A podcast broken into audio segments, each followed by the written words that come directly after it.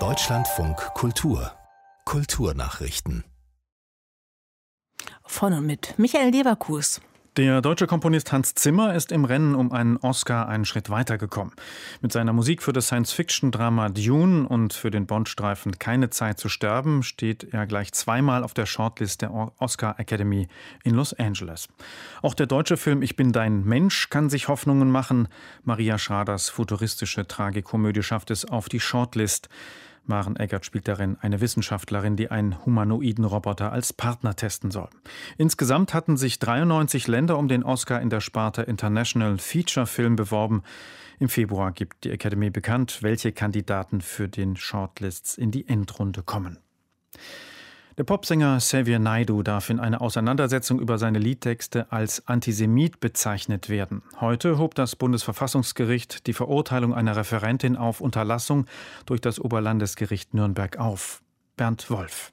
Die Referentin hatte nach ihrem Vortrag bei der gemeinnützigen Amadeo Antonio Stiftung vor Publikum gesagt, er ist Antisemit. Das darf ich, glaube ich, aber gar nicht so offen sagen. Aber das ist strukturell nachweisbar. Naidu verklagte sie. Daraufhin verboten ihr zwei bayerische Gerichte, den Popsänger als Antisemiten zu bezeichnen.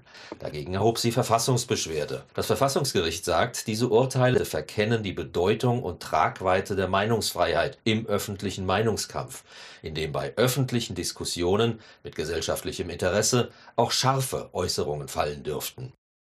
Trotz Pandemie sei das Theaterjahr 2021 ein gutes gewesen. Das ist das Fazit von Georg Kasch. Er ist Mitglied des Berliner Theatertreffens.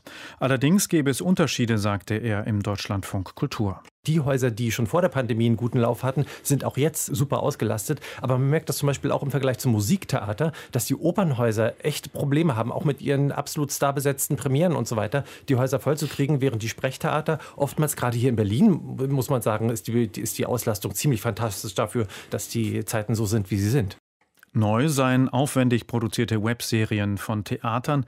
Bei der Darbietung auf Bühnen und auch bei der Online-Abbildung von Theater habe sich im zweiten Jahr der Pandemie ästhetisch aber eher wenig getan.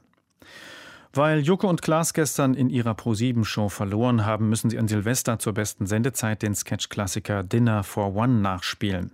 Der Privatsender gab dazu heute Details bekannt. Joko Winterscheid werde dabei in mehrere Rollen schlüpfen, um als treuer Butler der Herren des Hauses, gespielt von Klaas Häufer Umlauf, einen wundervollen Geburtstag wie jedes Jahr zu bereiten. Der Fernsehklassiker Dinner for One des Silvesterprogramms ist eine Fernsehproduktion des NDR aus dem Jahr 1961. Butler James läuft während der Geschichte immer wieder um den Esstisch, um die Gastgeberin zu bedienen sowie die Gäste beim Zuprosten zu vertreten.